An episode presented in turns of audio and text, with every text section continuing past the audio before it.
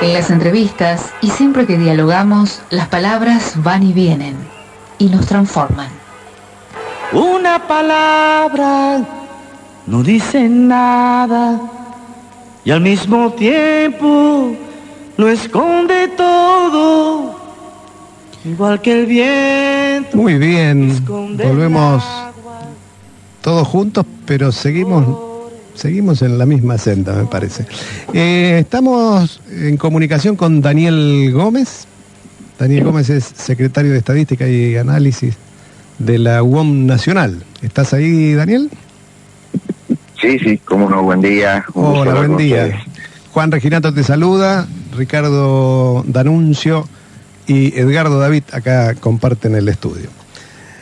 Daniel.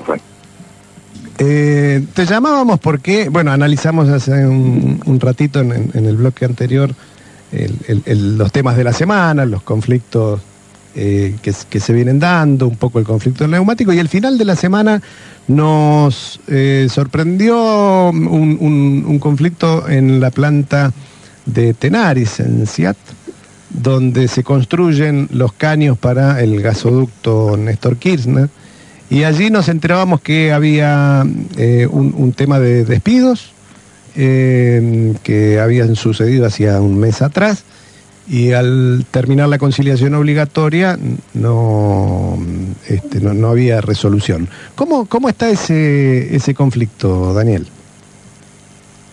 Mm, es un conflicto que yo considero que era bastante necesario, obviamente, de parte de la empresa pero que incumplió más que nada plazos de contrato de los trabajadores. no había un motivo tampoco real, este, por eso se hizo el planteo, este, y después corren los tiempos legales, ¿no? Las conciliaciones y eso, pero obviamente se estaban ya para hacer las, las audiencias, a fin de, es un grupo de, de compañeros, de trabajadores que la empresa sin ninguna causa, o incumplió cumplió el paso de los contratos realmente, por eso es algo, algo raro, ¿no? Inusual, este, pero a veces la empresa toma algunas determinaciones sin, de acuerdo a algunas necesidades o pareceres, y realmente con lo que se decide es con, con el trabajo de los compañeros. Entonces, en estos casos, obvio que se va a buscar solucionar el conflicto, que, creo que, bueno, entrará en una de solución, pero obligadamente yo creo que hay que plantar y decir, no, no es así. Así como un trabajador debe cumplir, yo creo que ellos deben cumplir. O sea que solo, solo este es lo que originó allí y se está tramitando por la seccional Avellaneda, que es donde está la planta esta. Claro. El, el, ayer la noticia era que em, hay una extensión de la em, conciliación obligatoria por, por una semana. Sí, es bastante normal que el Ministerio dicta a veces 15 días, después aumenta 5 días. Yo creo que lo que hay que tener es la, disposición de, acordar y de arreglarlo, porque después, claro, termina siendo noticia cuando vence los plazos y se va la medida de fuerza. Nunca es lo que se busca, ni lo que se quiere, ¿no? Eh, bueno, somos también una organización sindical que siempre vamos a cumplir con los plazos, las conciliaciones, todo lo que sea legal. Este, bueno, a veces nosotros vemos eso, que cuando se necesita audiencia se demora en exceso, a veces presentarse o algo, lo que hace que lamentablemente se termina discutiendo un poco contra el reloj después de los últimos días. Lo que menos quiere el trabajador y queremos nosotros es, es parar los trabajos ni, la elaboración, bueno, en este caso los caños, lo que, todo lo que es industria, ¿no? Pero bueno, es una responsabilidad de la empresa que deberá primero eh, dar a conocer de por qué tomó esa decisión y reverla de acuerdo a la legislación vigente, ¿no? Claro. Eh, Daniel, ¿cómo está la actividad eh, metalúrgica? ¿Hay, crecimiento del empleo? ¿Cómo, la vemos comparado con, con 2019? Sí, está, está creciendo, hay, hay trabajo, gracias hay trabajo. En general, te hablo nosotros, la UON, atravesamos un montón de actividades, ramas le llamamos nosotros pero en general hay algunas que más, otras que un poco menos, pero en general hay trabajo y hay crecimiento. Eh, también tuvimos mucha pérdida de, empleos en estos años anteriores.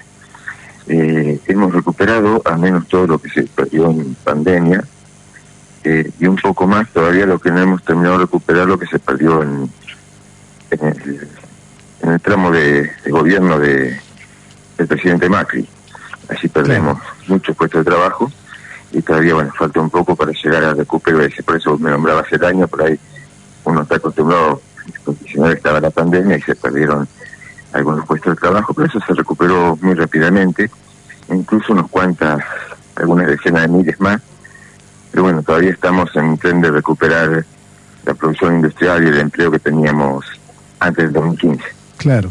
Sí, eso, eso lo veíamos hace un par de sábados en cifras generales, no, no, no habíamos mm, puntualizado en la UAM, eh, pero el, panorama general de empleo nos decía algo parecido, eh, donde se, se, había recuperado en general el volumen de, de puestos de trabajo perdidos durante la pandemia, se había recuperado un poco más, pero no se llegaba al, al, punto del 2015. También lo que se veía un aumento de la tasa de, empleo, más gente trabajando, más cantidad de gente trabajando, cosa que es auspiciosa. Eh, y, en la distribución en el, en el territorio del país, ¿eso es parejo o hay alguna zona, ustedes ven, que tiene un desarrollo eh, distinto, ya sea por menos o por, o por más? No, eh, diría que es parejo, pero obviamente considerando lo que te decía recién, según las actividades. Por ejemplo, todo lo que es agroindustria, eh, las industrias nuestras que trabajan para el agro se han repuntado, están trabajando mucho.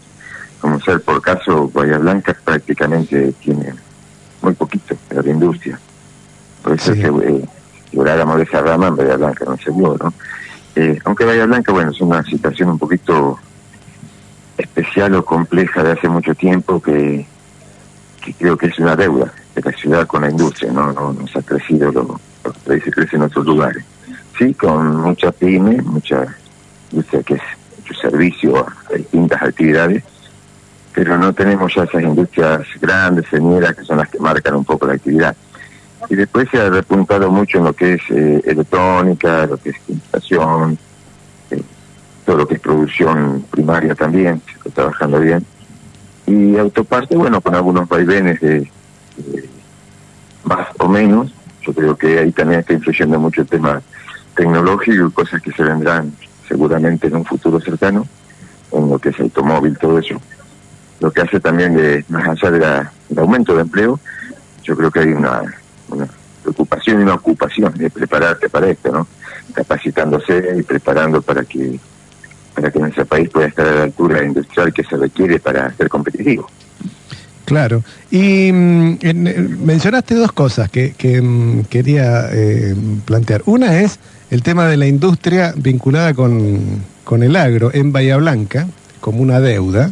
Vos sabés que lo, lo charlábamos acá en el estudio el otro día con José Marcilese, un historiador, eh, un ah, compañero sí. este, de acá de, de, de Bahía eh, que, con quien estábamos este, trabajando para hacer un ciclo de charlas en la tecnológica justamente sobre la, industria y, aparecía como un dato llamativo, ¿no? que Bahía Blanca haya tenido y no tenga una industria vinculada con, con el agro es una, una deuda, sí, claramente.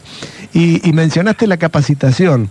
Eh, siempre, eh, vos personalmente y la UOM en Bahía Blanca siempre tuvieron, eh, incluso cuando, cuando estaban este, como responsables de la CGT, siempre tuvieron una, mm, un, una actitud de, de, darle mucho énfasis al tema de capacitación. ¿Cómo, cómo sigue eso hoy?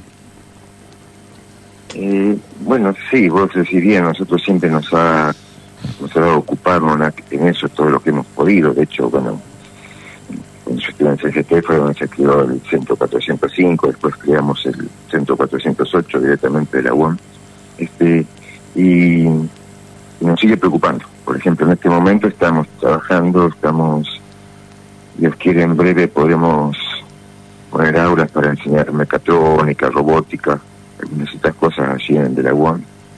Eh, ojalá podamos ya el año que viene estar avanzando con estas clases. También en algunos casos hemos tenido charlas y convenios con las universidades locales, que gracias a Dios hay y muy buenas, para poder capacitar a, nuestra gente. Eh, ya te digo, esto nos preocupa y vos me decías, también batado, ¿no? A lo que es la, por ejemplo, el tema de, la industria, pero hay otras industrias que Bahía Blanca está, yo diría, desatendiendo un poco. Nosotros vemos también Bahía Blanca como seccional, cubrimos la zona de Mercén y Río Negro, y hay muchas empresas del país que ya están trabajando bastante para el sector de vaca muerta, por ejemplo, y Bahía todavía en eso está también está en deuda. creo que por cercanía, por las condiciones, tendría mejores condiciones que otras zonas del país para, para tratar de entrar en estas en ese tipo de trabajo que requieren especialización, requieren calidad. Por eso es lo que nos sigue preocupando el tema de, preparar a los compañeros. Esto obvio que va, va atado a otra preocupación grande que tenemos, es que es la, la valoración del trabajo. O sea, eh, la distribución este, hoy no es justa, entonces yo creo que eso hay que mejorarlo urgentemente para que también el salario industrial sea, sea algo digno, competitivo, que entusiasme a los compañeros a, perfeccionarse y a formarse en el oficio. Entonces yo creo que bueno es algo que, que preocupa y mucho porque es, estos años de tanta inflación nos han deteriorado mucho los salarios. Estamos en un momento al contrario, que hoy no se valoriza este oficio, por eso también cuesta un poco mantenerlo y buscar empleados de calidad, ¿no? Tal cual, tal cual. Marcaste de alguna manera la, agenda de lo que sigue, Daniel. Eh, te agradecemos mucho el tiempo de este sábado al mediodía. Eh, seguramente volveremos a, consultarte y, a proponerte charlar temas eh, desde este espacio. Eh, y, a disposición para lo que nosotros este, humildemente podamos hacer. Em, muchas gracias, Daniel, por, por el tiempo. ¿sí? No, realmente yo te agradezco, Juan, y a todo el equipo por permitirnos también comunicar cosas. los sindicatos no siempre somos noticias, casi siempre nos toman cuando hacemos un paro, alguna movida y algo, somos los culpables de ello. Hay un montón de cosas que nos preocupan y nos ocupan y yo creo que son problemas no nuestros, sino de los trabajadores, de la sociedad, que como dijiste bien vos, eh, creo que es una agenda que debemos ocuparnos para bien y para un mejor futuro de todos, ¿no? Así que no, yo muy agradecido de, de que me hayas llamado. Muchas gracias a vos, Daniel.